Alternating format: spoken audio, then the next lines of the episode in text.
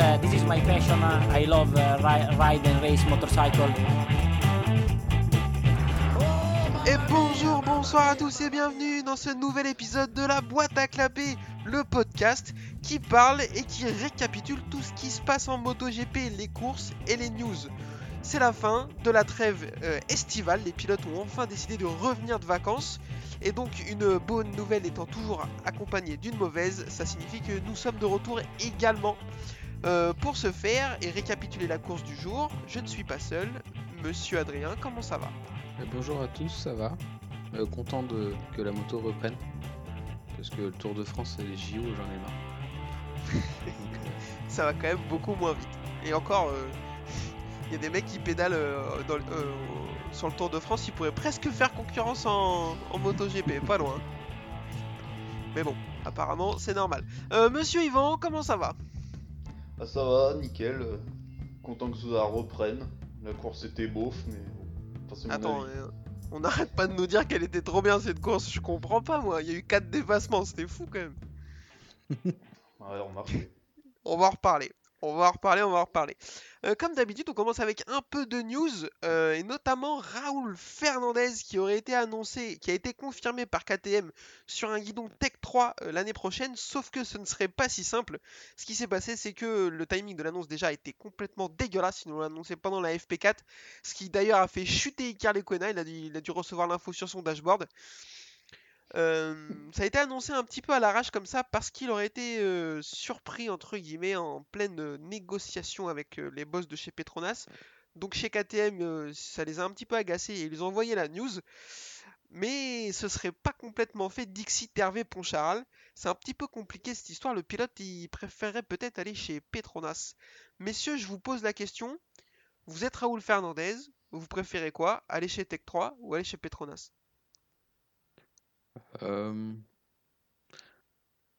au vu de la saison en ce moment, les deux, les deux teams sont pas à leur top quand même. Parce que Tech 3, euh, on les voit pas à Petronas euh, non plus. Donc t'es en train de me dire que tu préférais presque aller en Superbike. Non, quand même pas.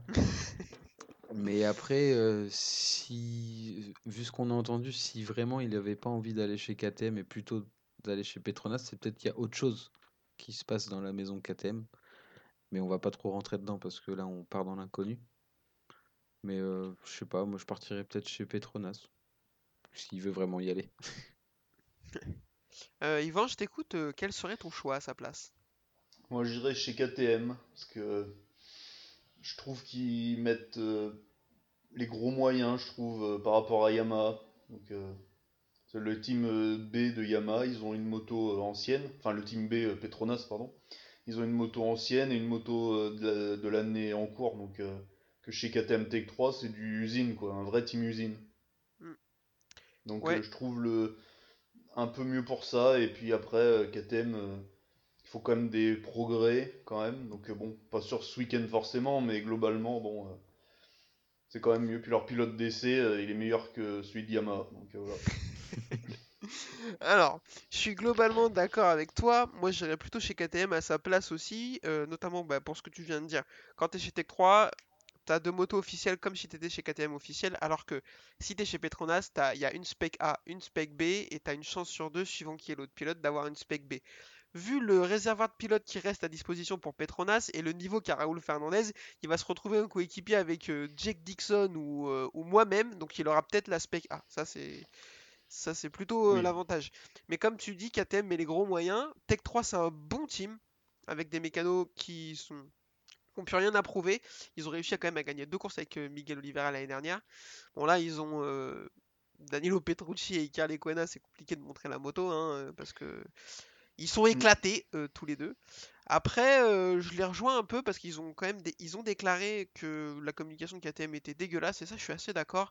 Le timing de de l'annonce, même s'il est entre guillemets justifié par euh, les négociations en cours apparemment entre, entre Yam et, Fernandez, je le trouve dégueulasse. euh, Enfin, je trouve qu'ils n'ont pas été corrects vis-à-vis de, de Petrucci et de Lequena, même si leur, euh, leur niveau de jeu, leur niveau de jeu, n'importe quoi, leur niveau de pilotage n'est pas dingue. Et dégueulasse même, on peut le dire aussi. non, mais il y a eu. Ouais, après, ouais, c'est vrai que KTM, ils, bon, ils sont euh, coutumiers du fait euh, de faire euh, de la communication à l'arrêt de bulle, euh, comme en Formule 1, un peu, tu vois. Helmut Marco Et- style. Bah, c'est un peu, ouais, c'est ça, hein, donc. c'est vrai que là-dessus, c'est pas top, mais bon, à un moment, Petrucci s'attendait à quoi, 20 heures euh, Mais c'est vrai que quand tu prends Ouais. Petrucci, tu t'attends pas à jouer le titre, quoi. Normalement. Bah ouais, mais peut-être pas à ce que ce soit aussi moche que ce qu'ils ont fait cette année, quoi. Parce que là, quand même, il y a eu aucun coup d'éclat, rien, quoi. Donc, euh. Donc, Voilà, un la cinquième euh, place au Mans, qui est pas trop chère, Ah, pardon, ouais, j'avais oublié, ouais, ouais. mais euh, c'est un peu sur un malentendu. Ah bon, quand tu t'as Raoul Fernandez et Rémi Gardner, euh, tu te trompes pas, hein. Ouais, euh, effectivement, Voilà. moi je, je- surtout Raoul Fernandez, Rémi Garner, comme je l'ai dit, j'espère qu'il va me faire mentir, mais je je sais pas. Mais Raoul Fernandez, vraiment, vraiment gros giga crack. Mm. Deuxième rumeur, celle-ci beaucoup plus, beaucoup moins fondée, dira-t-on, parce que c'est un, vieux tweet que j'ai lu sur euh, Twitter, hein, si c'est un tweet. C'est la même personne, le, le mec qui l'a sorti, c'est le même mec qui a qui avait annoncé la rupture de contrat entre Vinales et Yamaha, donc on va donner un petit peu de crédit ce serait que Petronas songerait très très fort à Darin Binder pour une des deux Yamaha MotoGP l'année prochaine. Heureusement que j'étais assis quand je l'ai lu parce que j'ai failli tomber sur le côté. Euh, alors messieurs, euh, bah, je vous pose la question. Est-ce que Darin Binder en MotoGP c'est une bonne nouvelle? Non. Voilà, c'est tout pour moi. Allez, merci Ouais, je vais développer vite fait euh, deux secondes, mais Vas-y. euh, il, c'est- il est bon, mais c'est pas non plus le crack du siècle en Moto 3, quoi, tu vois. Enfin, je Ouais. pense qu'il il a une bonne tête, il attaque bien, il est agressif, voilà, mais bon, à un moment, euh, à la limite, tu me dis Acosta monte en MotoGP, euh, ouais, ça me choquerait moins déjà. Oui, c'est Euh, sûr. Ouais, je je- Voilà. je suis assez d'accord. Euh, Adrien, est-ce que tu es du même avis ou est-ce que toi tu penses qu'il est champion du monde de l'année prochaine? Ah bah c'est sûr, champion du monde. Non, euh, bah, c'est sûr que c'était l'info croustillante que tu nous as envoyé de la matinée, mais euh, pour moi il a pas, il est, il commence à être fort en Moto 3, mais c'est pas, il, il les gagne pas toutes tous les week-ends non plus. Euh, et puis non, enfin la marche serait beaucoup trop haute. Alors Après, est-ce que c'est- ça serait pas un signe que Petronas n'arrive pas à recruter? Ah ben alors, euh, exactement, moi je pense que c'est tout à fait un signe que Petronas est euh, dans la sauce. Il trouve pas de pilote, le réservoir de talent euh, disponible est complètement épuisé à mon avis. Ils ont été, ils ont plus ou moins gratté à la porte du Superbike avec Toprak, Gerloff, voire un peu Rea, mais tous ont dit qu'ils n'étaient pas intéressés. Binder en MotoGP, j'ai envie de te dire frérot, essaye de finir plus de deux courses sur trois déjà en Moto 3 et après on pourra réfléchir à passer en Moto 2. Ça commence comme ça. Euh, bonne nouvelle ou pas, comme je posais la question, ça dépend pour qui. Pour Petronas, non. Pour nous, devant notre télé, c'est plutôt une bonne nouvelle, parce que s'il tente les mêmes freinages qu'en Moto 3 sur Marc Marquez, moi j'ai envie de voir ça. hein.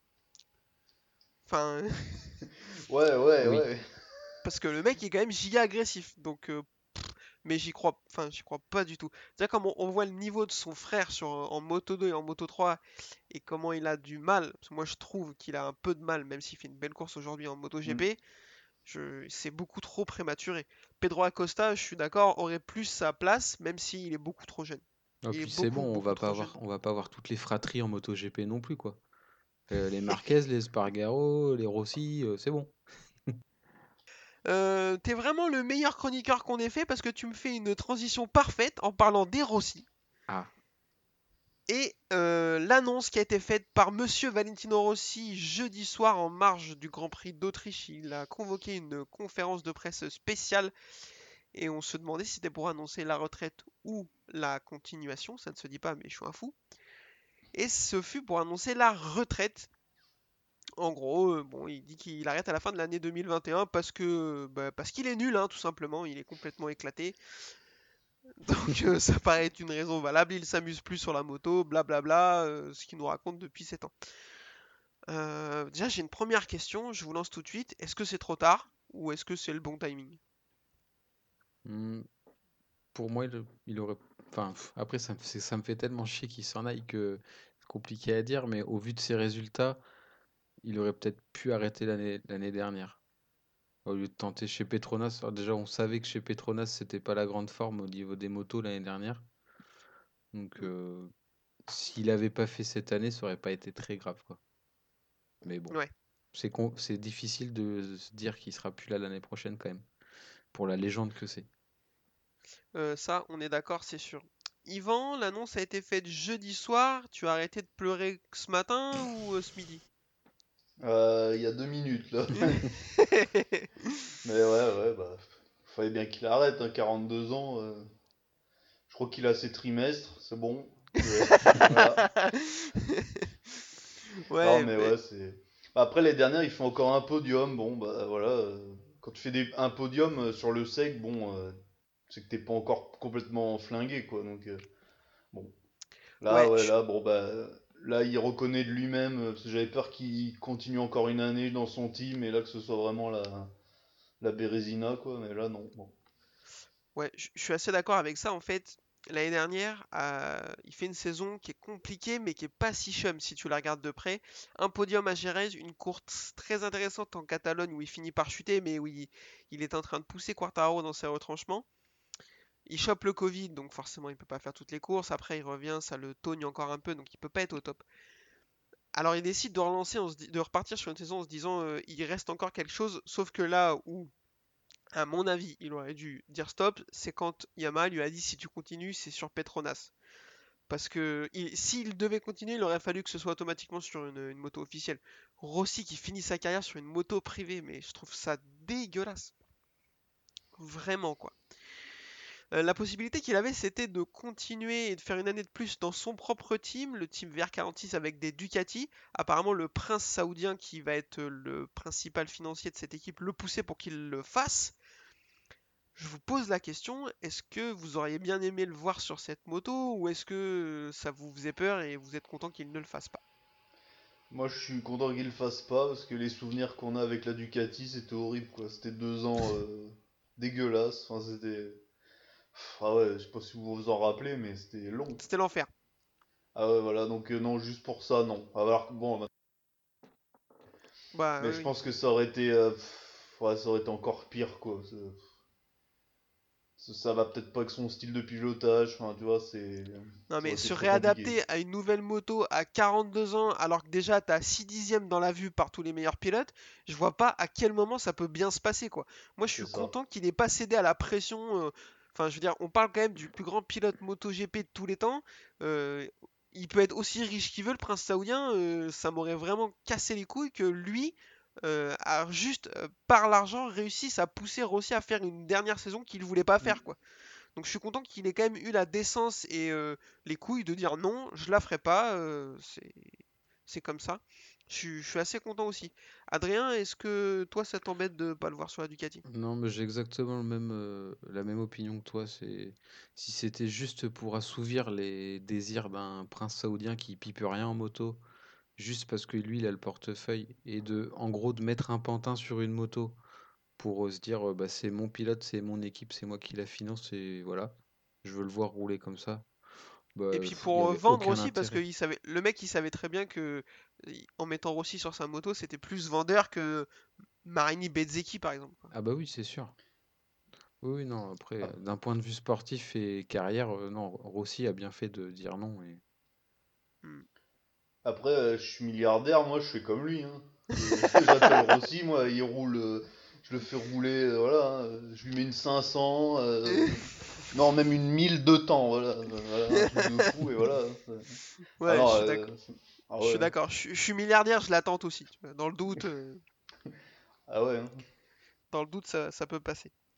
Euh, messieurs, pour les news, on est pas mal. Je vous propose qu'on enchaîne tout de suite avec le récap de la course Moto 3 de ce Grand Prix autrichien. C'est parti. Alors la course Moto 3, mais d'abord parlons de ce superbe circuit autrichien qui euh, est assez euh, compliqué à appréhender. Euh, Adrien, je t'écoute. Qu'est-ce que tu penses du circuit? Et bah, depuis l'année dernière, je l'aime toujours aussi bien. Même si cette année, il fait un peu controverse, pardon, à cause des conditions dans lesquelles les courses auraient dû avoir lieu, c'est-à-dire la pluie. Il y a beaucoup de pilotes qui se plaignent de la dangerosité du circuit. Et l'année dernière, on a eu deux gros, deux gros accidents et euh, on a vu que rien n'a été fait. Donc euh, c'est plus euh, le tracé en lui-même, j'aime bien. Après, euh, si on se met euh, avec les pilotes, euh, il est un peu euh, compliqué à appréhender. ouais. Euh, Yvan, est-ce que qu'est-ce que tu penses de ce circuit, toi? Euh, j'aime bien aussi. Donc euh, ça, ouais, j'aime bien. Après, voilà, bah, il n'y a pas eu de- d'amélioration euh, sur les- la sécurité depuis l'année dernière. Donc, euh, bah ouais, du point de vue des pilotes, euh, c'est pas cool, quoi. Parce que s'ils veulent pas courir sous la pluie, comme on se disait entre nous, euh, c'est que, ouais, c'est qu'il y a un gros souci. Parce que bon, ils ont pas peur, quoi. C'est pas, Mm. c'est que là, vraiment, pour eux, c'est trop dangereux. Donc, faudrait peut-être les écouter un peu, quoi. Ouais, ouais, ouais, on est d'accord. Euh, moi, c'est clairement, je pense, mon circuit préféré de l'année. Je l'adore. J'adore tous les virages, les virages à l'aveugle, le dénivelé, que des gros freinages. Quasiment tous les virages sont des, points de dépassement possibles, là où c'est pas du tout le cas des autres circuits où il y a des, virages où c'est quasiment impossible de dépasser. Là, c'est tous les virages, tu peux doubler presque. Il est vraiment top. Le cadre est incroyable, enclavé au milieu des montagnes et tout, c'est top. Par contre, je suis vraiment d'accord avec vous. Va vraiment falloir que Red Bull et la FIP se sortent les putains de doigts du cul. Parce que l'année dernière, on a failli tuer des gens. Et cette année, eh ben, c'est toujours pareil. Il y a un journaliste anglais sur Twitter, je ne sais plus lequel, qui disait que Red Bull a l'argent pour se financer une armée. euh, mais par contre, ils n'ont pas l'argent pour modifier deux putains de virages. Donc à un moment, faites un effort. Ce virage euh, 2-3, c'est vraiment beaucoup trop dangereux. Avec les motos qui sont sur l'angle à plus de 300 km/h obligé de freiner pour changer d'angle sur un virage en appui, ça a failli mal finir l'année dernière et moi il me fait flipper. Et en plus, comme tu le dis Yvan, si les pilotes ont vraiment peur d'y rouler sous la pluie, c'est pas pour rien quoi. Donc euh, si le circuit même sous la pluie tu peux pas y rouler, euh, bah ok pire mettez un toit dessus quoi, histoire qu'on soit sûr. Enfin tu vois, euh, Bah, c'est que sous la fou. pluie, sous la pluie, vu les vitesses à laquelle ils arrivent, et entre guillemets, le, enfin, le peu de dégagement qu'il y a, même si les dégagements sont pas dégueux, mais euh, aux vitesses où ils arrivent, sous la pluie, t'as vite fait de... T'es dans le mur, quoi. Ouais, Puis il y a presque mais pas de bac à gravier. Sur la première partie du circuit, il n'y a pas de bac. exactement ce que j'allais te dire. Les, le premier et le deuxième aussi un peu comme ça, mais un peu moins pire, c'est le dégagement est en bitume. Mais c'est ça. Donc en fait, euh, si tu glisses, bah tu, t'es pas arrêté. On l'a vu l'année dernière avec euh, Vignales qui est obligé de jeter de la moto et il est pas loin d'aller taper le airfence. La moto va se pulvériser dedans Mm. et lui il est pas loin non plus quoi. Donc là il faut faire quelque chose. Ce circuit est très beau mais il est trop dangereux. Il faut, à chaque fois j'ai un peu peur quand je les vois là-dessus. Donc euh, voilà, Euh, course moto 3 messieurs, peau de Denis Onjou. Alors celle-ci on l'avait vu venir, euh, bah pas du tout. Mais content pour lui qui vient d'avoir 18 ans, donc pilote Tech 3 qui fait une pole, c'est vraiment très très bien. La piste était séchante, un petit peu humide avec la trajectoire juste allez, un petit 50 cm, 1 mètre de sec. Donc certains pilotes vont faire le choix de partir en pneu pluie et d'autres de faire le choix de, faire le choix de partir en pneu sec, sauf que ça va coûter sa pole à Denis Onchou parce qu'il va, le f- il va euh, choisir de changer de pneu et de passer en sec, mais à moins de 3 minutes du départ, donc pénalisé et départ des stands. Euh, il devait avoir le seum un peu, non? Oui, un peu. Dans les stands, c'était pas la joie. Et je crois que c'est Quartaro qui lui dit de se calmer avant le départ. ouais. Ah ouais? Mais il me semble, si je dis pas de bêtises, Yvan, tu as dû le voir vu. aussi. Ouais, ouais, ouais. J'ai- ouais, ouais. Mais bon, après, c'est une erreur. euh, Ça a été Ouais, je trouve ça bizarre de, de la part d'un team expérimenté comme Tech 3 de faire une erreur de débutant comme ça. euh, je trouve ça assez étrange parce que clairement ça va lui gâcher sa course. Alors on va voir que le choix des slicks, même en partant de la grille, ça lui aurait gâché sa course. Ouais, c'était pas le meilleur des choix. Parce que plusieurs pilotes vont le tenter, notamment l'ami Darren Binder dont on vient de chanter les louanges il y a 5 minutes. Sauf que ça va pas fonctionner du tout, la piste est trop humide et il va euh, réussir à se mettre en route qu'à 5 tours de l'arrivée, donc ça ne fonctionnera pas. Devant, euh, ils sont euh, une grosse majorité de pilotes à partir en pneu pluie, notamment Sergio Garcia et Pedro Acosta qui vont s'envoler. Ils vont faire une course en solitaire à deux, ça, je- ça se dit pas trop mais je le dis quand même. En duo, quoi. Ah, en duo, et exactement, c'est exactement ce qu'on va dire. Ils vont se livrer une grosse bagarre jusque dans le dernier tour avec un freinage dans le virage 3 euh, très très appuyé de Sergio Garcia. On s'est dit bah cool parce que Pedro Acosta depuis le début de la saison c'est le genre un peu à poser ses balls et à être un peu viril. Là il se fait un peu un peu marcher dessus, on se dit bah c'est bien, ouais pas du tout. Avant dernier virage, Acosta envoie une attaque magnifique. Il est obligé de, sort- de sortir un peu de la trajectoire. Garcia il va perdre l'avant et glisser. Euh, D'ailleurs, au passage, on le voit pas bien, mais Pedro Acosta est pas loin de faire exactement pareil. Ils ont failli Oui. tomber tous les deux. Romano Fenati aurait été content. Euh, Sergio Garcia va quand même réussir à repartir et finir deuxième derrière Pedro Acosta, donc chuter dans l'avant-dernier virage et finir deuxième. Ça a pas dû arriver souvent. Je... Non. Je- ce Bah, sera vérifier, déjà, mais pour que les motos calent pas en moto 3 quand elles tombent, c'est rare. Ouais. Donc, euh, ouais, peut-être il a eu le temps de mettre le point mort, il s'est senti tomber, il s'est dit Faut que je mette le point mort Donc, euh, victoire d'Acosta devant Sergio Garcia et Romano Fenati, troisième. Euh, messieurs, je vous pose la question la bagarre, elle était vraiment, vraiment pas moche là. Ouais, on a eu une belle course. Euh, c'est rare, euh, bon, à chaque fois que ça arrive, on en parle, mais c'est rare qu'on ait des échappées comme ça en Moto 3. Mm. Euh, là, bah, les deux ont fait une belle bagarre toute la course. Alors, on a pensé un moment qu'Acosta en gardait un petit peu sous la poignée pour laisser faire Garcia faire sa course, le suivre et puis attendre les derniers tours. Mais on a vu qu'à chaque fois qu'il le dépassait, euh, Garcia avait un peu plus de vitesse de pointe. Et euh, bah, après le finish, euh, Acosta était un, peu plus incisif et puis bah, il, a poussé Garcia à l'erreur. C'était une belle course. Exactement, c'était vraiment, vraiment pas mal avec de la bagarre et une course un peu assez tendue avec les, différents types d'adhérence. Euh, donc du coup, quatrième Mazia, Ayumu Sasaki cinquième, Darin Binder sixième, Ryuze Yamanaka septième, Yuki Kuni huitième, Maximilian Kofler neuvième et Adrian Fernandez dixième. Yvan, j'ai une question pour toi. Est-ce que John McPhee est venu? Je l'ai pas vu. Ah, moi non plus, ouais. Non, mais je crois qu'il se prépare pour le MotoGP, alors du coup, il s'économise maintenant. Voilà, eh ben, en plus, il euh, est chez Petronas lui aussi, donc peut-être qu'il se dit qu'il y en a une pour lui. hein. Ah bah ouais, il y croit, je pense. hein. Mais tout seul. Parce que les autres sont pas pensés à l'appeler. hein. Il regarde son téléphone comme ça dans sa chambre. Je suis sûr, il va sonner. Je suis sûr, il va sonner. Mais il, est, il, doit être avec- il Euh, doit être dans la même chambre que Petrucci, je pense. Et du coup, il n'y a pas de réseau. Ah ouais, d'accord. C'est pour ça ils peuvent pas le rejoindre. Euh, il finit 13ème, ce qui est complètement dégueulasse. Par contre, il finit à 6 millièmes de Kaito Toba. La bagarre va être rigolote. Mais en plus, euh, enfin, c'est des conditions qui sont censées lui aller à John McPhee, donc euh, je comprends pas pourquoi on l'a pas vu. enfin. Ah, mais des- il est vu aussi. Hein. Ouais, bah, ouais. Il a l'âge, hein, donc. euh, Enfin, l'âge limite, quoi, donc euh, bon. C'était Ah. dégueulasse. Euh, John McPhee, donc 13, Izan Guevara 14, Tatsuki Suzuki 15 et Lorenzo Felon 16 qui fait une course pas moche. Il était 13 euh, assez longtemps. Ouais. Bon, malheureusement, il finit à la pire place, mais euh, je sais pas ce que vous en avez pensé, messieurs, mais c'était pas, pas trop mal, non?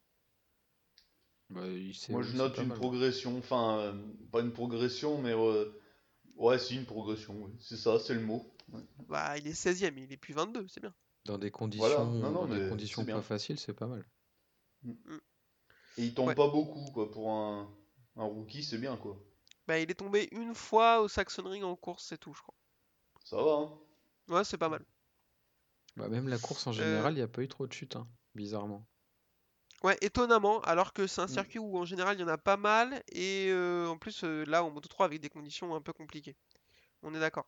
Euh, J'ai une dernière question pour vous avant de parler du classement. Est-ce que vous pouvez deviner la place de Denis Foggia? 21ème. Et non, il est 22ème. Ah. Félicitations à lui. C'est il a dégueulasse, eu- hein, on va pas se mentir. Ah, il a eu des soucis, non? Bah, je vois que ça, hein, parce que s'il a pas eu de soucis, là, faut faire quelque chose, hein, frérot. Euh, 22ème, euh, qu'est-ce que tu fous? Dire, T'es sur une, euh, une des meilleures, euh, une des meilleures motos du, t'es censé être sur une des meilleures motos du plateau. euh, t'es censé jouer le titre. Puis Donc à un a... moment donné, le mec, euh, c'est le Vignales de la Moto 3. Un coup il gagne, un coup il est dernier. puis il en a gagné deux cette année, je crois. Ouais. Donc, euh, donc vraiment dégueulasse. Le classement, Acosta est toujours loin devant Sergio Garcia, 53 points. Fenati, 3ème à 87 points. Putain, si on m'avait dit. Alors, il est loin, mais si on m'avait dit Fenati, 3ème du championnat, euh, j'aurais pas cru. Foggia est donc 4ème à 97 points. Et Mazia, 5ème à 98 points. Ça, c'est. Mazia, il doit avoir un somme interstellaire de voir le rookie lui me coller 100 points après 9 courses. Ou 10 courses. Ça doit, Ouais. être, euh, ça doit être bien dégueulasse. Surtout qu'il se fait dépasser dans le dernier virage lui aussi, sinon c'était podium. hein. Ah, j'ai pas vu Fenati, il passe dans le dernier virage? Ouais. D'accord. Bon bah il doit avoir le seum. Macaulay Culkin. Euh, messieurs, je pense que c'est tout. Je vous propose qu'on enchaîne tout de suite euh, et de parler d'une course Moto 2 pas si moche. Allez, c'est parti, Moto 2. Course Moto 2, donc euh, toujours sur le circuit d'Autriche. Euh, piste là sèche. Là, ils sont tous partis en pneus slick. Il n'y avait pas trop trop de. Il y avait encore des petites zones d'humidité, mais c'était vraiment pas cata. Paul de Rémy Gardner, étonnamment, enfin étonnamment oui et non, il est fort, mais en général aux essais, Raoul Fernandez est vraiment imprenable. Là, il a réussi à le dominer. Et la course va être assez disputée avec un groupe, euh, une bagarre entre Gardner, Fernandez, Bezzecchi, Canet et Sam Lowe au début. euh, avec euh, des échanges assez, assez sympas. On était tous étonnés de voir ça. Sam Lowe bah, va faire du Sam Lowe, il va dégringoler et le rythme, il sera incapable de tenir le rythme, le, de tenir le rythme pendant que le petit euh, Ayogura se met en route et va nous sortir une course magnifique. Derrière, devant, Raoul Fernandez fait une grosse erreur et il va se retrouver assez loin, un truc comme 7-8ème, et il va jamais réussir à remonter. Donc ça nous fait un groupe de devant composé de Bezeki, Garner, Canet et Ogura. Garner va faire une grosse erreur dans le virage 4. Il a deux droites coupées en deux Marco Bezeki qui était en tête à ce moment-là. Il va aller dans le bac à gravier et ressortir quelque chose comme 5 ou 6ème. Ogura il remonte, il passe, euh, il Aaron Canet. Et messieurs, je vous pose la question. Est-ce que, est-ce que toi, Adrien, tu le, voyais aller, gagner? Bon.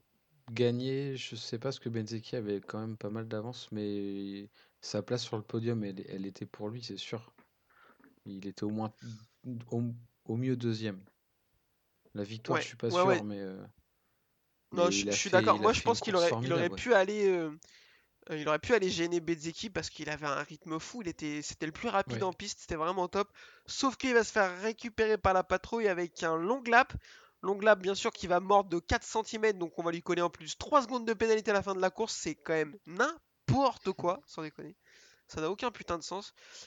Euh, du coup, Marco Bezzecchi ne sera plus embêté. Il va remporter la course devant Aaron Canet, deuxième, et Augusto Fernandez, troisième, qui donc va profiter de- des déboires des deux pilotes Aki Ayo et de Ayogura.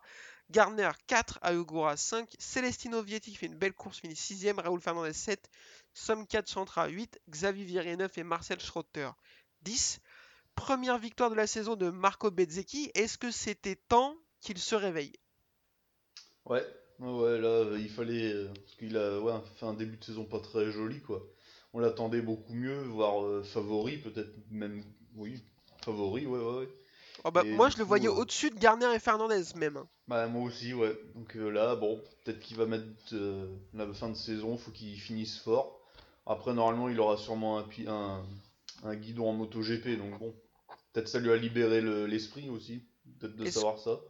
Est-ce que tu penses pas que... Alors pour moi il a un guidon verrouillé chez VR46, mais est-ce que la perspective d'aller gratter une Yamaha Petronas l'aurait pas un petit peu euh, remotivé d'après toi? Ah, peut-être, ouais.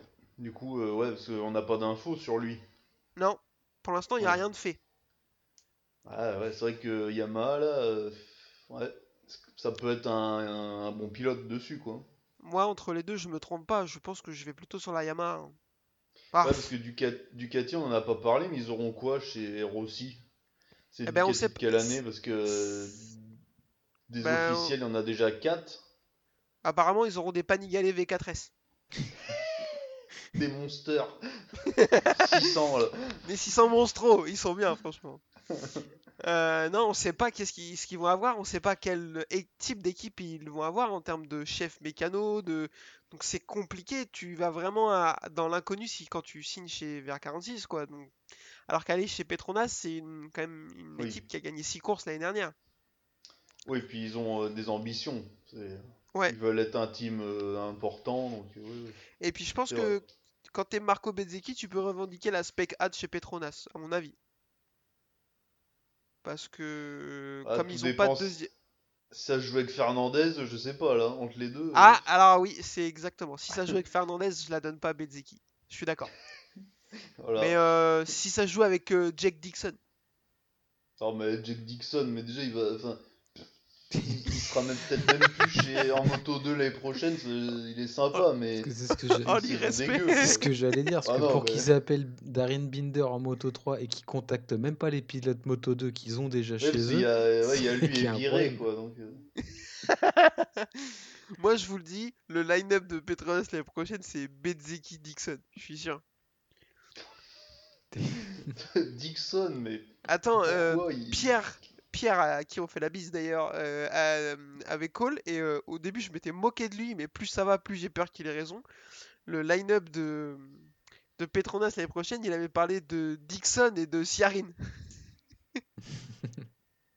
Honnêtement, s'ils font ça, c'est dégueulasse. Je suis désolé, hein, mais euh, Mais on parle de Ouais, tout, on Siarin, parle de il tout ça, chez- mais euh, on a une info sûre pour Morbidelli qu'il aille dans le team euh, officiel ou pas? non, non, non, il y a rien, c'est y a rien.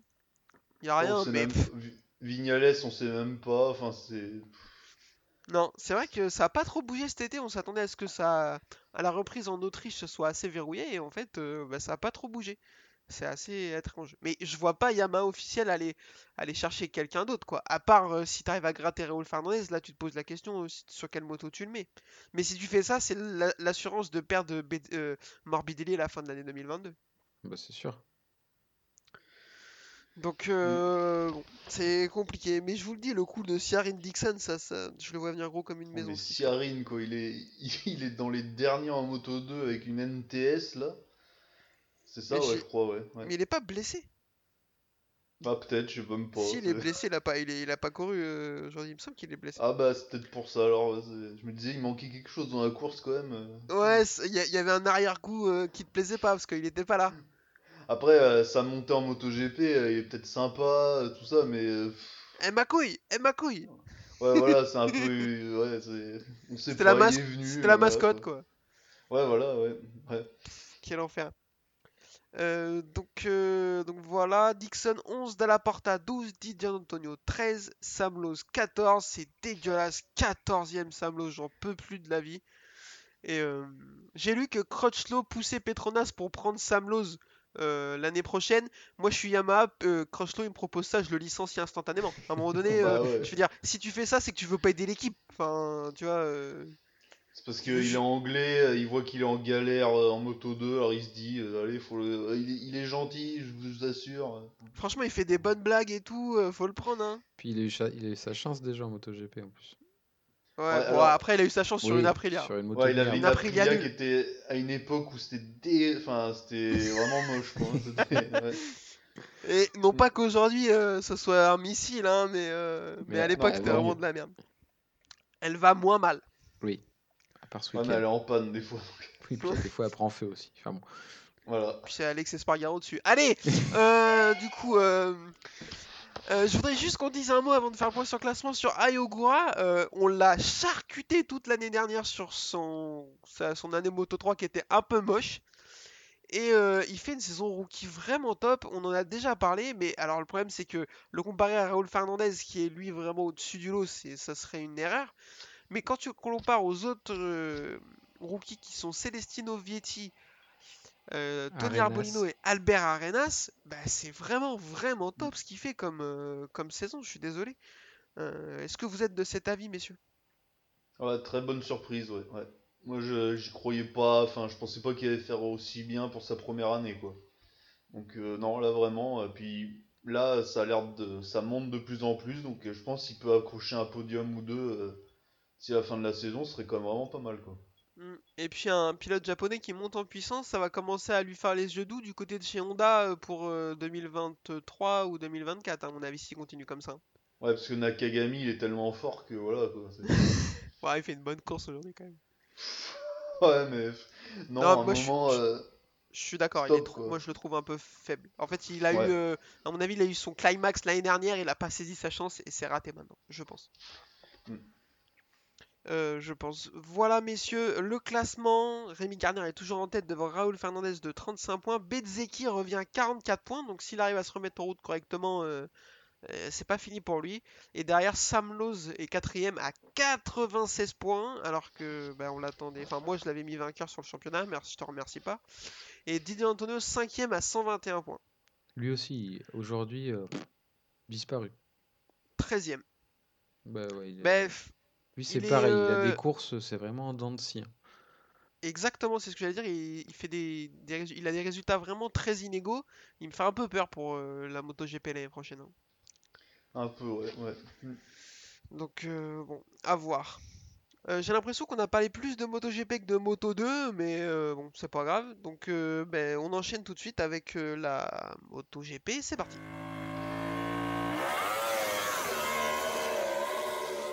MotoGP donc toujours en Autriche, hein, ils n'ont pas prévu de, changer de circuit entre, entre, entre midi 20 et 14h. Pôle de Jorge Martin, deuxième pôle de la saison après le Qatar. Mais monsieur, c'est magnifique. Il fait, euh, on va reparler, mais il fait vraiment une saison rookie euh, incroyable, je trouve.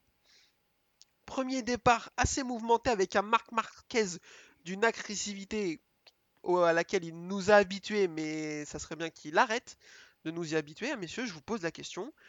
Le move de Marc Marquez euh, sur Alex Espargaro, est-ce que euh, c'est normal ou est-ce que là vraiment il est au-dessus de la limite? Pour moi, ça va encore. Oh putain, je- je- j'en étais sûr. Je t'ai vu secouer la tête, je suis oh là là putain. Bah, Tu- ça va. pour, toi, pour toi, ça va. Franchement, il. Bah Ça va, c'est ouais, tranquille, ouais. quoi. Déjà, on le retrouve agressif et ça, c'est bon signe quelque part. C'est-à-dire qu'il se sent bien, quoi. C'était pas agressif. Enfin, toi, je pense que il était pas agressif autant au début de saison, je trouve. Ouais, mais euh, alors en fait, euh, tu vois, je nuancerais ça parce que quand tu dis euh, il est agressif, c'est qu'il se sent bien. Moi, le Marc Marquez que j'ai vu aujourd'hui, c'est le Marc Marquez que j'ai vu en Argentine en 2017. C'est celui qui, en 2018, celui qui a poussé tout le monde. Parce que là, donc, il fait cette première erreur au départ, il fait la même plus ou moins, même si Quartararo le gêne euh, sur le deuxième départ. Après, il a deux doigts de découper Bagnaia, il fait plusieurs tout droits et tout. Il était au-dessus de ses pompes, je trouve aujourd'hui. Et je trouve que son mouvement sur le premier départ, moi je suis un peu comme toi, je suis partisan de laisser laissons-les rouler. Euh, on les laisse, euh, ça touche un peu, c'est quand même pas de la danse, j'ai rien contre les danseurs, mais c'est pas de la danse, voilà. Ça se touche un peu, ça se bagarre, ça joue des coudes. Mais le problème c'est que c'est pas de la moto tamponneuse non plus, t'es pas là pour pousser les mecs et, enfin tu peux pas faire un bloc pass comme en motocross quoi. Et Rossi l'a bien fait. coutu- Rossi l'a fait avec Giberno et on était contents. Alors, hein. C'est marrant parce qu'on m'a sorti le même exemple sur les réseaux sociaux aujourd'hui. C'est quand même déjà comparer un premier virage à un dernier virage, je trouve que c'est compliqué quand même. Et en plus, Ouais, ouais, ouais, ouais. tu le sais, Mm. en tant que, que fan numéro euh, trésorier du fan club France de c'était Giberno, quand tu, quand tu vois cette attaque, tu sais très bien que c'est Giberno qui fait n'importe quoi. Rossi, il ouvre un peu la porte, Rossi vient s'y mettre et il se dit attends, je la ferme quand même. Eh ben, euh, c'est- pas vraiment Rossi qui. alors, on, passe, on, parle Oui. on est en train de débattre d'une action de 2004, s'il te plaît. Mais, euh, 2005. 2005. 2005, pardon. Ah, Et, oh, c'est- pas Rossi qui s'infiltre alors qu'il n'y a pas la place. Là, Marquez, Mm. il est trop agressif, mais, mais c'est Marquez quoi. Enfin, Ah, moi l'autre, j'aime c'est bien. Spargaro, donc euh, peut-être c'est pour ça que je m'en fous un peu, peut-être. ça aurait été Rossi, j'aurais dit ouais, arrêtez-le, Marquez, c'est trop dangereux. La prison tout de suite. euh. Mais pour une fois, parce que Espargaro, je suis rarement d'accord avec lui, pour pas dire jamais. Je trouve que je trouve qu'il dit tout le temps de la merde, même si je trouve que c'est pas un mauvais pilote, mais je trouve qu'il dit sou- beaucoup de la merde. Là, je, je trouve qu'il a raison, honnêtement, c'est abusé. Et deuxième départ, il lui fait la même, quoi. Alors, oui, au deuxième départ, il y a Quartaro qui vient pousser Marquez. Marquez, il peut pas faire grand-chose, mais il est encore dans le mauvais coup, comme d'habitude. Euh, Adrien, je t'ai pas posé la question. Qu'est-ce que tu penses de, ce, de cette attaque, toi? Non, bah, je suis d'accord avec vous. Bon, après, sur le départ de la. Tu es d'accord avec nous, mais on n'était pas d'accord entre nous. Non, je suis d'accord sur le fait qu'il abuse un peu. Après, euh, sur le, sur le premier départ, euh, bon, ça peut arriver. Mais c'est vrai que sur le deuxième, euh, il refait la même connerie, quoi. Même si, comme tu viens de le dire, Quartararo l'a un peu gêné, mais normalement, mais il se, en général, ils se gênent tous au départ et tu vois pas des grosses parties de bowling comme ça, quoi. Donc c'est Mm, qu'il est ouais. tout- c'est qu'il est un peu à la limite quand même, quoi. Donc puis moi, je, ouais. ce- ce- ça m'énerve quand il fait ça, en fait. Donc On est d'accord. euh, donc, grâce à ce départ très agressif, il va réussir à gagner des places. Mais le karma va se charger de lui. Le karma nommé euh, Dani Pedrosa. Parce qu'on n'en a pas encore parlé, donc on va euh, y revenir un petit peu. Dani Pedrosa était là pour faire une wildcard. Il va chuter à la sortie du virage 3. La moto reste au milieu de la piste. Tout le monde réussit à l'esquiver, sauf le prophète Lorenzo Savadori, qui ne parvient pas à l'esquiver. Euh, il percute la moto, la sienne part en l'air, elle est complètement détruite, ça prend feu, c'est n'importe quoi. Euh, lui va juste se fracturer la cheville dans l'histoire, donc euh, pas cool du tout par contre. Euh, donc bah, karma pour Marc, Marquez va se faire karma aid, hein, parce que du coup drapeau rouge, tout le monde dans le box et on repart avec la grille de départ initial, donc tout ce qu'il a réussi à gratter grâce à ses coups de coude, eh ben, c'est annulé. Messieurs, euh, première question, on va parler de l'accident, on est d'accord, ça fait flipper. Oui. Parce qu'au départ, j'ai cru qu'il y avait encore un pilote, moi, sous les flammes. Mais euh, ouais, encore. Et puis, c'est encore dans ce virage euh, dont on parle. Même si là, c'était à la sortie. Donc on pourrait croire que vraiment à la sortie du virage, c'est moins grave. Mais il y a eu une vidéo amateur qui a été montrée et en fait tu vois que ça sort très très fort. Et bah, de toute façon avec une, une moto en milieu de piste, bah, c'est à chaque fois c'est une chance sur deux quoi. Ouais, c'est clair. Euh, Yvan, t'as flippé quand t'as vu la petite vidéo toi aussi? Un peu, ouais, ouais, ouais, ouais, parce que ça c'est toujours euh, moche, la réaccélération, ils sont en paquet, donc en fait ils s'écartent et le dernier, bah il a, bah, il, il- il voit le pilote devant lui se tourner au dernier moment, enfin toi c'est pas le temps de réagir quoi, à un moment, euh, tu t'y attends pas forcément à ce qu'il y ait un pilote au milieu de la piste quoi, donc euh, ouais. Mais heureusement il percute la moto, donc euh, bon, Ouais. s'il aurait tapé Pedrosa, euh, voilà, euh, pas Ouais. quoi, donc là non. Euh, l'avantage de Pedrosa, c'est qu'il est tout petit, donc c'est plus facile à esquiver. Euh, parlons-en justement, Dani Pedrosa qui fait une wildcard sur ce circuit, euh, sur une KTM. Alors je vais commencer, j'étais super content de le revoir. Je m'attendais à ce que ce soit compliqué en termes de performance. Euh, parce que bah, ça fait 3 ans qu'il a pas roulé, qu'il a pas, alors qu'il a pas roulé non, qu'il a pas fait de course, il roule quand même beaucoup, surtout sur ce circuit, il y est je pense assez souvent. Je m'attendais à ce qu'il soit pas, ridicule parce qu'il a beaucoup trop de talent pour être ridicule, mais je le voyais pas si bien. Il va réussir à faire un top 10 et cerise sur le gâteau, il va finir devant Paul Espargaro, ce que je trouve magnifique, qui est sur son ancienne moto à lui. Donc ça, moi, je trouve ça très très beau. Je connais un peu la réponse, mais je vous pose la question est-ce que vous étiez content de le revoir? Oui, beaucoup. J'attendais, presque la course pour lui en fait, parce que c'est un pilote que j'adore. Et euh, en plus, euh, il a, bah, comme tu l'as dit, il a bien performé. Et euh, tu vois qu'il n'est pas fini, parce que bon, en général, les wildcards, comme quand Sylvain Guintoli en fait, pourtant c'est un pilote qui est encore en activité, mais tu vois que quand il est là, il, il se bat pour le fond du classement, parce qu'il a clairement pas le rythme de course que les mecs ont. Et Pedrosa, malgré les deux années dont il a pas roulé, bah, le rythme est encore là, quoi.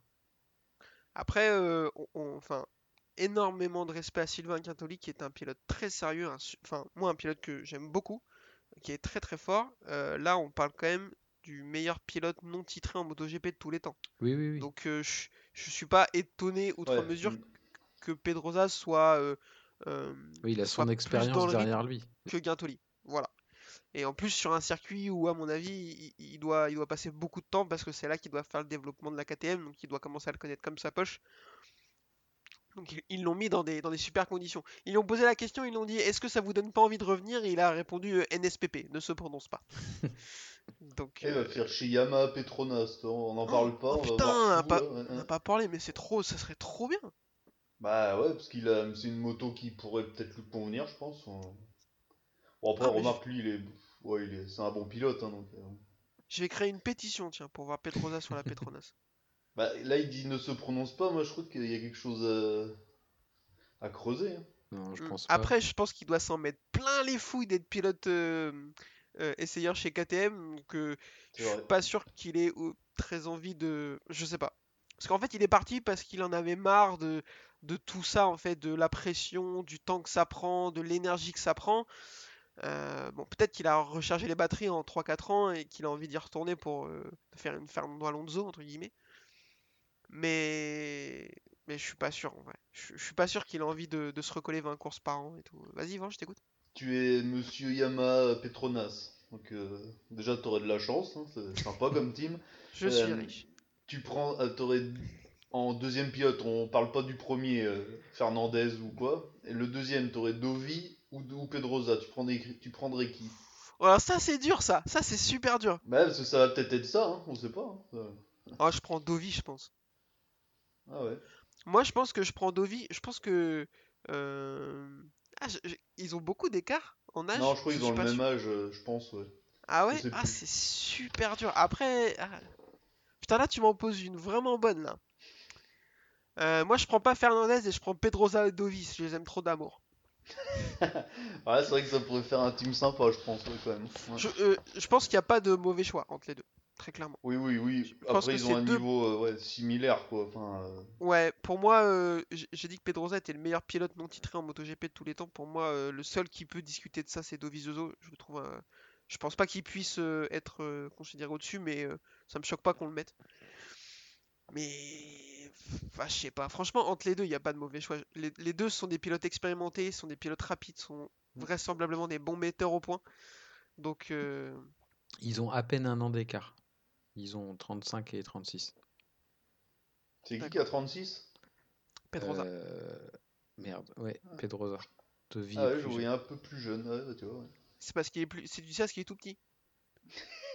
Il vieillit pas. Peter Pan.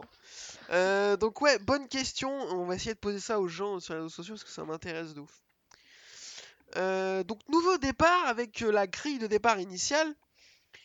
Euh, et ça se passe plutôt bien, sauf pour Alex Spargaro, comme on l'a dit, qui une nouvelle fois se fait pousser par, par Marc Marquez. Ça se passe moyennement pour Maverick Vignales, qui de son côté cale. Voilà. Sur la grille de départ et doit repartir de la grille des stands. Franchement, j'en suis arrivé à un point, il me fait de la peine. Je suis désolé de vous le dire, euh, je sais qu'Yvan t'es vraisemblablement pas de cet avis, Bah, mais moi il me rend triste. bah, il a fait des belles, une belle qualif, quoi, quand même, là. Bah, septième, c'est pas. euh, Ah non, bah non, Non. alors, non, non, à un moment, il était bien, donc... euh, ouais. je, crois, je, je crois neuvième. Ah bah non, alors... Bah, à un moment, il était, je crois, au premier tour, il a fait le premier tour, du coup, il avait le meilleur temps, celui qui était tout seul à rouler pour un, un moment, donc... Non, non, il, ouais, il était dans la route Quartaro à, un moment, il était pas mal, mais bon, ouais. Mais il fait un bon premier départ. Ouais, la première Je course, pense qu'il aurait, il aurait pu être dans le coup, mais bah, forcément là, il- en partant des stands, c'est pas possible quoi, c'est juste impossible. Euh, pour info, euh, sur les trois dernières courses, il fait dernier, deuxième, dernier. Et Mais encore aujourd'hui, il a même pas fini la fait, course. hein. hein. Il a même pas passé le drapeau à damier aujourd'hui, il est rentré au stand directement. C'est vrai? Oui, Ouais, ouais, je crois qu'il a pas fini, ouais. ouais. Ouais, oui, il a pas fini. Il est... Quand il a su que la course était finie, il est rentré directement au stand. Il a même pas passé le drapeau à damier. Ah oui, oh là là, quel enfer, quel enfer. Moi, il me fait penser un peu à un adolescent. même pas, ouais. Tu sais, tu sais qu'il y en Aprilia a marre et qui s'en pff, Fond de la classe, radiateur, enfin, tu connais quoi. Ouais, après là, en fait, ils sont là, mais arrêtez avec ces rumeurs, on n'en veut pas de votre gars non plus, enfin... On a déjà Espargaro, c'est bon, on en a assez. des C'est bon, ouais, c'est ça, euh, on n'a pas le BAFA non plus, enfin, tu vois... Mais euh, moi, il me fait de la peine, putain, il a trop de vitesse, ce mec, pour être... euh, Enfin, il a vraiment... Oh, il- Je crois que c'est un des mentales les plus friables qu'on ait vu en MotoGP, c'est fou. hein. Il avait tellement Avec de vitesse aujourd'hui ouais. qu'il a pris un long lap quand même. hein, En étant dernier, donc. Attends, faut que je me rem- remette de la balle qui vient de me tirer dans le... Dans les comptes, là. Non, Ah non, ça va, Giberno, il avait un bon mental pendant deux ans, quoi. ouais. Ouais, ouais, ouais. Pendant deux ans. On l'embrasse. Euh, oui, effectivement, et en- en- il, a- il trouve le moyen de prendre un long lap alors qu'il est dernier. Enfin, pff, quel enfer, quel enfer, quel enfer. Et derrière, ça va pas être la course de l'année. Euh, Johan Mir fait un super départ. Il va réussir à s'accrocher à la fusée Jorge Martin qui s'envole devant. Euh, ils partent en groupe tous les deux. Derrière, il y a un groupe qui se forme Quartaro, Miller, Zarco. Il y aura un petit peu de bagarre. Miller et Quartaro vont lâcher Zarco petit à petit et l'ami Jack Miller va chuter. Euh, qui est étonné euh, Vraisemblablement personne. Euh, Yvan, je t'écoute. Qu'est-ce que, d'après toi, pense le boss de chez Ducati? Alors pendant que Jorge Martin gagne la course et que euh, Jack Miller amène un kilo de, de gravier dans le stand Bah, euh, il est dégoûté qu'il soit signé pour 2022, quoi. que, les, que Miller et Bagnaia soient signés pour 2022, quoi. Il est obligé d'attendre 2023 pour changer le line-up, quoi. je, je- je suis persuadé que chez Ducati, ils préféraient avoir Zarco et, et Martin en, en team officiel. Pour sûr, Martin, parce que jeune, toi au moins, ce Zarco, bon, euh, chez Ouais, Pramac ça va, c'est pas fou, mais. euh, Sauf que Martin il est, mieux, Bagnaia, que- je pense. il est mieux que les, il est mieux que les deux autres. Ah bah oui, il est... bah après, Miller a fait deux victoires et après, bah, il a fait du Miller, quoi. Non, mais deux victoires. euh, enfin, moi, je l'aime bien, Miller, hein, mais bon, la victoire sous la pluie, on sait que sous la pluie, il est fort, donc euh, ok, Mm. il y a pas de souci. Sa victoire sur, il, sur le sec, euh, je suis désolé, c'est- c'est enfin, c'est Quartaro lui offre. hein. Ouais, mais bon, oui, oui, oui, oui. Donc, mais après, euh, ouais, Ducati, là, que les deux l'année prochaine, ils se remuent sérieusement pour euh, pas perdre leur place, parce que pour le moment, ils sont Ouais. décevants. Bagnaia surtout. Surtout que Bastianini, euh, il- sur la Vincia, euh, fait, Mm. montre des choses intéressantes. Oui. Donc attention, attention. Euh, et derrière, il va pas vraiment se passer grand chose. On fait la bise à ceux qui me disent que c'était la course de l'année. Vraiment, les gars, faut la regarder la course avant de donner votre avis. Vous êtes gentils, mais euh, euh, il s'est rien passé. enfin, en vrai, euh, enfin, si euh, votre kiff c'est voir des motos en feu, des drapeaux rouges et des mecs qui se battent à une seconde d'intervalle, tant mieux, hein, mais, mais c'est pas le Mm. nôtre. Regardez la Jorge F1. Martin va aller. Ouais. Euh, Jorge Martin va remporter sa première victoire en MotoGP devant Joan Mir et Fabio Quartararo. Brad Binder 4ème, Nagagami 5ème, Zarco 6ème, Alex Rins 7ème, Marc Marquez 8ème, Alex Marquez 9ème et Dani Pedrosa 10ème. Euh, messieurs, je vous propose de parler de Joan Mir un petit peu, qui fait un super week-end, une qualification intéressante directement en Q2.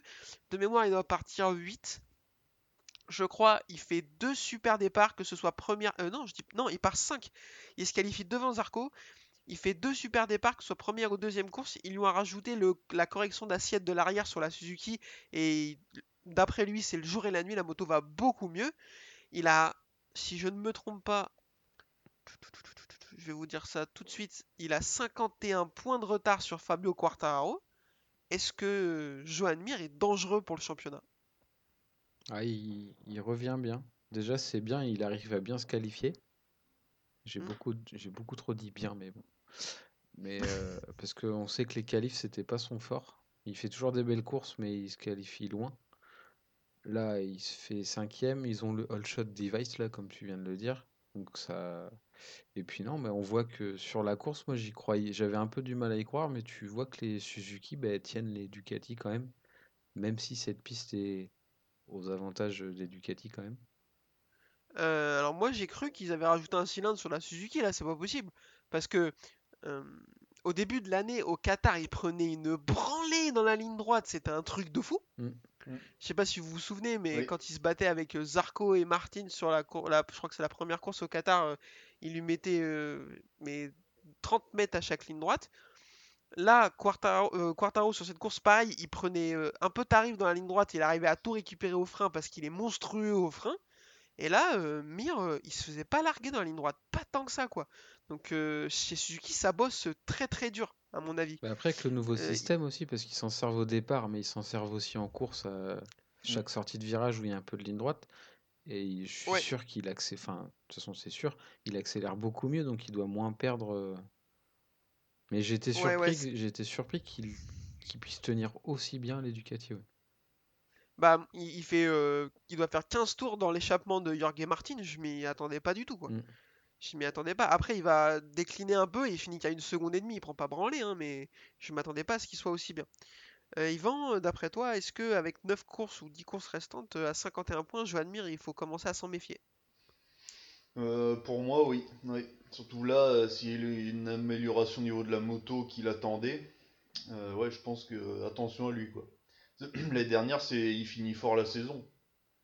C'est euh, exactement ce que j'allais dire, c'est ce qu'il commence, fait euh, ouais, pas très bien, et puis voilà, quoi. Euh, ouais, ouais, il a commencé même plutôt mal et il a fini très très fort. On oublie que c'est un, un des mecs, on parlait de Vignales, un des mentales les plus friables. Je pense que Joan Mir est un des mentales les plus costauds du, du championnat. On oublie qu'il est juste champion du monde MotoGP. Alors, euh, oui, dans les conditions qu'on connaît, mais quand même, ça compte. C'est de l'expérience. Euh, pour moi, ouais, attention, euh, parce que 51 points avec le, nombre de courses qui restent, c'est loin, loin, loin d'être fini. Quartaro, troisième, qui sauve super bien les meubles. On va pas s'éterniser sur, sur le cas de Quartaro. Il fait une super course. Il, arrive à compenser son déficit moteur au frein. Il, a été monstrueux. Brad Binder, quatrième. Moi, je trouve qu'il fait une mauvaise saison. Et là, il fait plutôt une bonne course. Avec l'arrivée de Garner et Fernandez, est-ce qu'il aurait pas un peu la pression, le garçon? Ah bah là, les deux, les deux de chez KTM, c'est comme ça, quoi. Faut, euh, aucune place n'est assurée euh, pour longtemps, quoi. Donc, euh, ouais, faut vraiment qu'il. Enfin, si, les deux, ouais, mais ça peut vite changer, quoi, tu vois. C'est... Moi, je vois bien, euh, admettons, euh, Fernandez l'année prochaine est chez eux, il fait euh, une victoire et des podiums. euh, il peut vite euh, prendre la place de, d'un des pilotes euh, sur la officielle, quoi. Enfin, sur la, le team KTM, quoi. Ouais, je suis Demande à 100%. Petrucci et Lequena comment ça se passe. Ah ouais. Euh, Takahaki, Takahaki Nakagami 5ème. J'arrive pas trop d'avoir d'avoir d'avis sur ce pilote, comme on disait. euh, Je pense qu'il a raté son apex. Là, il fait une course qui est pas trop mal, on va pas se mentir, mais. Mais bon, je le vois jamais réussir à faire quelque chose d'incroyable. Euh, Johan Zarco, sixième, parlons-en. Moi, j'ai la sensation que son week-end, il est raté. J'avais collé sur les réseaux sociaux que sa première victoire, c'était pour ce week-end. Euh, c'était plus un, conseil qu'un espoir. Je, moi, je donne des conseils à Johan Zarco. Qu'est-ce qu'il y a? Il est où le problème? Euh, J'en ai rien à cirer, moi. Euh, parce que j'ai l'impression que s'il veut, s'il voulait gagner, continuer à jouer le titre, il fallait prendre, euh, récupérer au moins 25 points sur les deux courses à, à Quartaro. Et ben, ce sera pas le cas. Donc euh, pour moi, son week-end est raté et il vient un peu se tirer une balle dans le pied au championnat, surtout avec la troisième place de Quartaro. Messieurs, est-ce que vous êtes de cet avis? Ouais, je un petit peu. Moi aussi, je suis déçu parce que bah, forcément, on l'attend toujours sa première victoire. Après, euh, je suis pas à leur place, mais je voudrais un petit peu dire aux journalistes de se calmer parce que depuis jeudi, il annonce vainqueur. Et euh, tous les jours, ils vont le voir dans le paddock et ils lui disent alors la victoire, machin. Donc, euh, laissez-le taffer. Et puis, bon, après, aujourd'hui, on. Bon, Pour le coup, je, je peux pas leur tirer dessus, j'ai fait la même chose. hein. Bah, arrête, c'est à cause de toi. D'ac- D'accord, pardon. Non, mais après, voilà, il y a la pression des médias et puis, euh, je sais pas, il, lui- il manque un déclic, il lui manque quelque chose. Et puis là, de voir son coéquipier euh, rookie euh, la gagner, euh, je suis pas sûr que ça, ça l'aide. Ou alors peut-être, euh, Ouais. peut-être que si, je sais Il- pas. Il s'est arrêté pour le féliciter, il avait l'air vraiment super content pour lui, donc ça c'est bien, c'est-à-dire qu'il arrive à être content pour les autres, et ça c'est quand même une belle qualité. Euh, mais le fait que ce soit euh, Jorge Martin qui offre la première victoire de son histoire à Pramac, je pense pas que ça, ça lui fasse plaisir.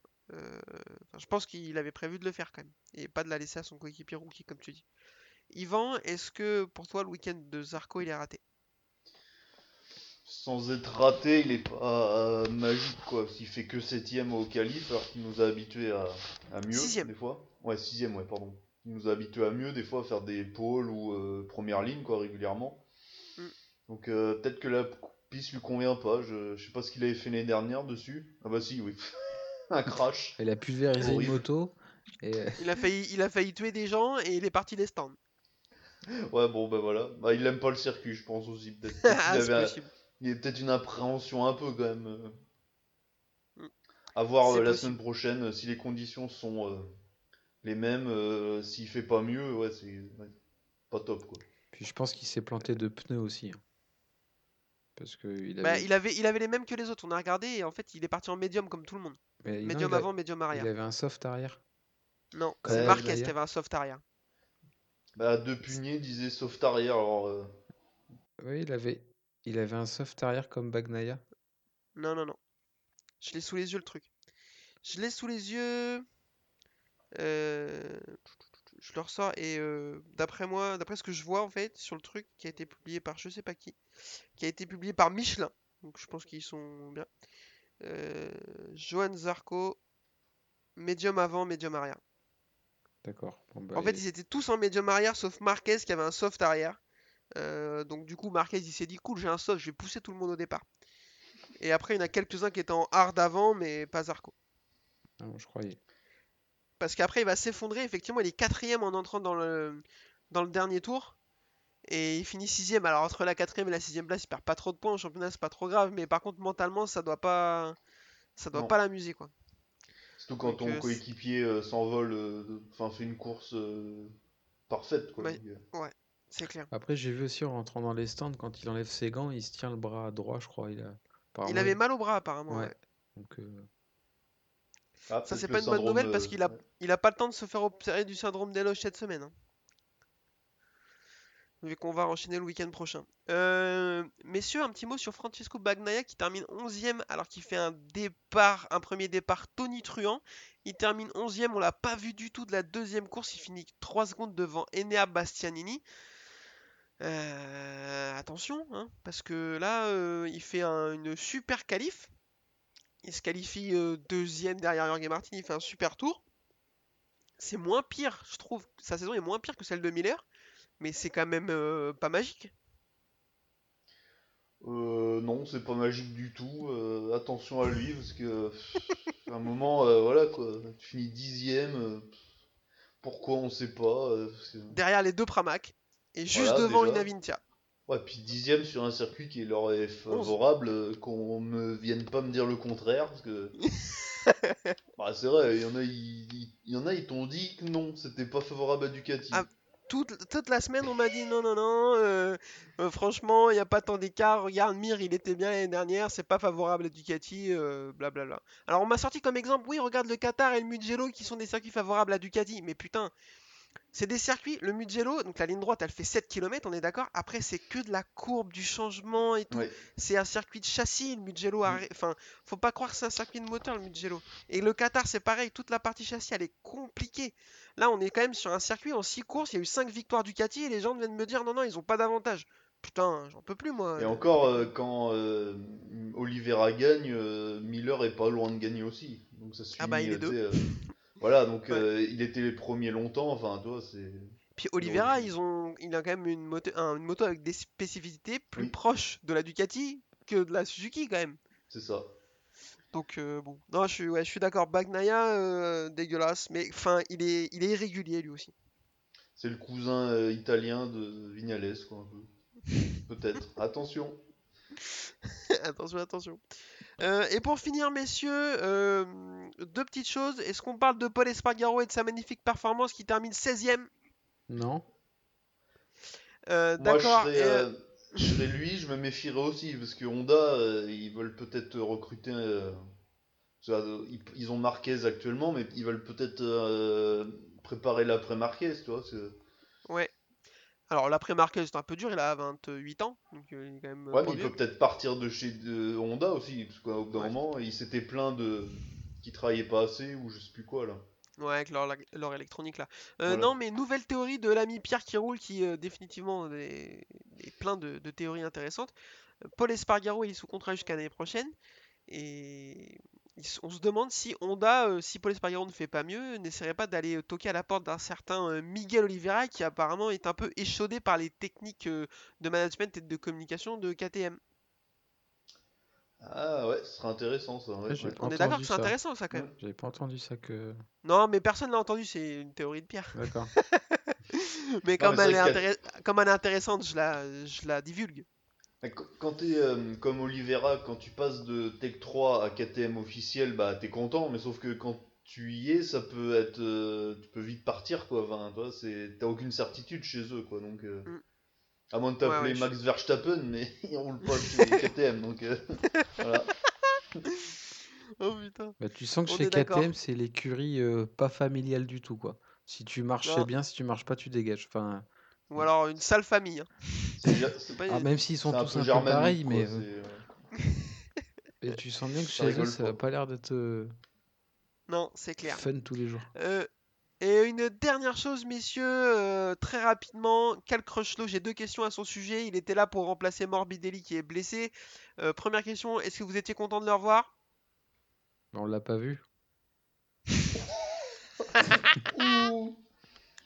Ma Voilà. deuxième question était, est-ce que vous l'avez trouvé performant? Mais je pense que ta réponse euh, peut faire les deux. Ben, on l'a toujours pas vu. Euh, Si je l'ai vu sur son scooter dans, les, dans le paddock, dire bonjour aux caméras, c'est tout. Oh, j'en peux plus. Juste pour l'anecdote, enfin, Pedrosa termine devant euh, Valentino Rossi et Cal Crutchlow. Et pour, la, pour, pour terminer, anecdote que j'ai lu aussi sur les réseaux sociaux, les trois pilotes qui ont fini sur le podium, Martin, Mir, Quartaro, ont 68 ans à E3. Euh, le line-up de Yamaha Petronas, Crutchlow Rossi à E3 ont 77 ans. À E2, pardon. Eh ouais, ouais, ouais, là, ça fait mal quoi. Ça m'a buté de rire. Tu veux un truc drôle que Euh, je viens de voir? Je suis, en train vas-y, de, vas-y. je suis en train de regarder le classement des pilotes. Lorenzo Savadori est 24e avec 4 points. Il est derrière Dani Pedrosa qui a 6 points, qui a fait qu'une course de la saison. Ouais. Et il est, il est encore derrière Stéphane Bradel qui est 22e, qui a 11 points. qui a fait. voilà. Je crois que son avenir est décidé pour l'année prochaine quoi. C'est bon. Pilote d'essai. Oh putain, c'est- incroyable. même pas, Petrucci même est devant Rossi au championnat. Ah Et. Bastianini aussi, c'est l'enfer.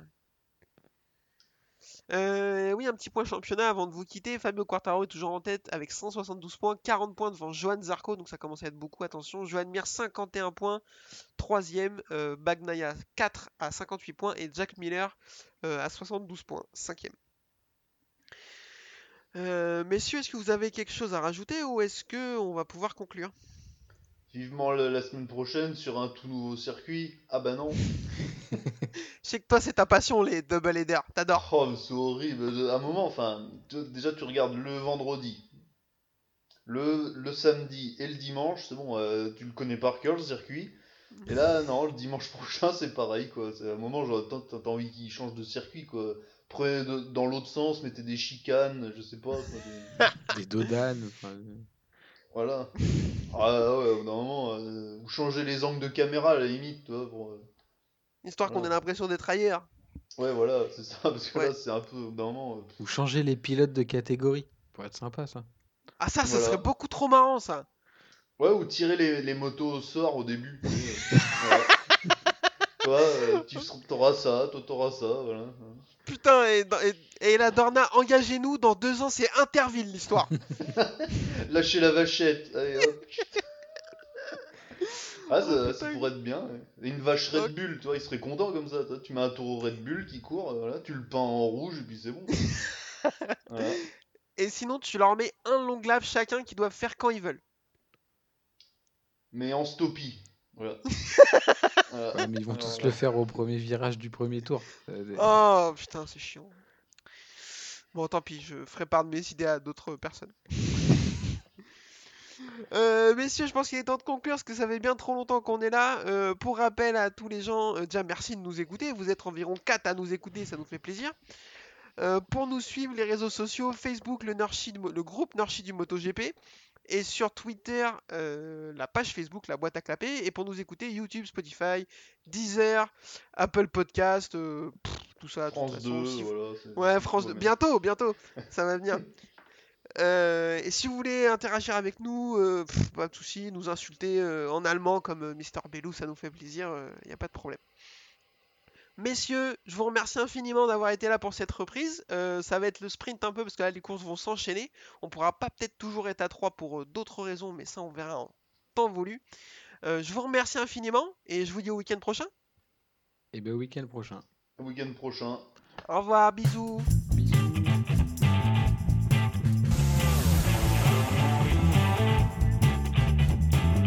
Uh, this is my passion. Uh, I love uh, ri- ride and race motorcycle.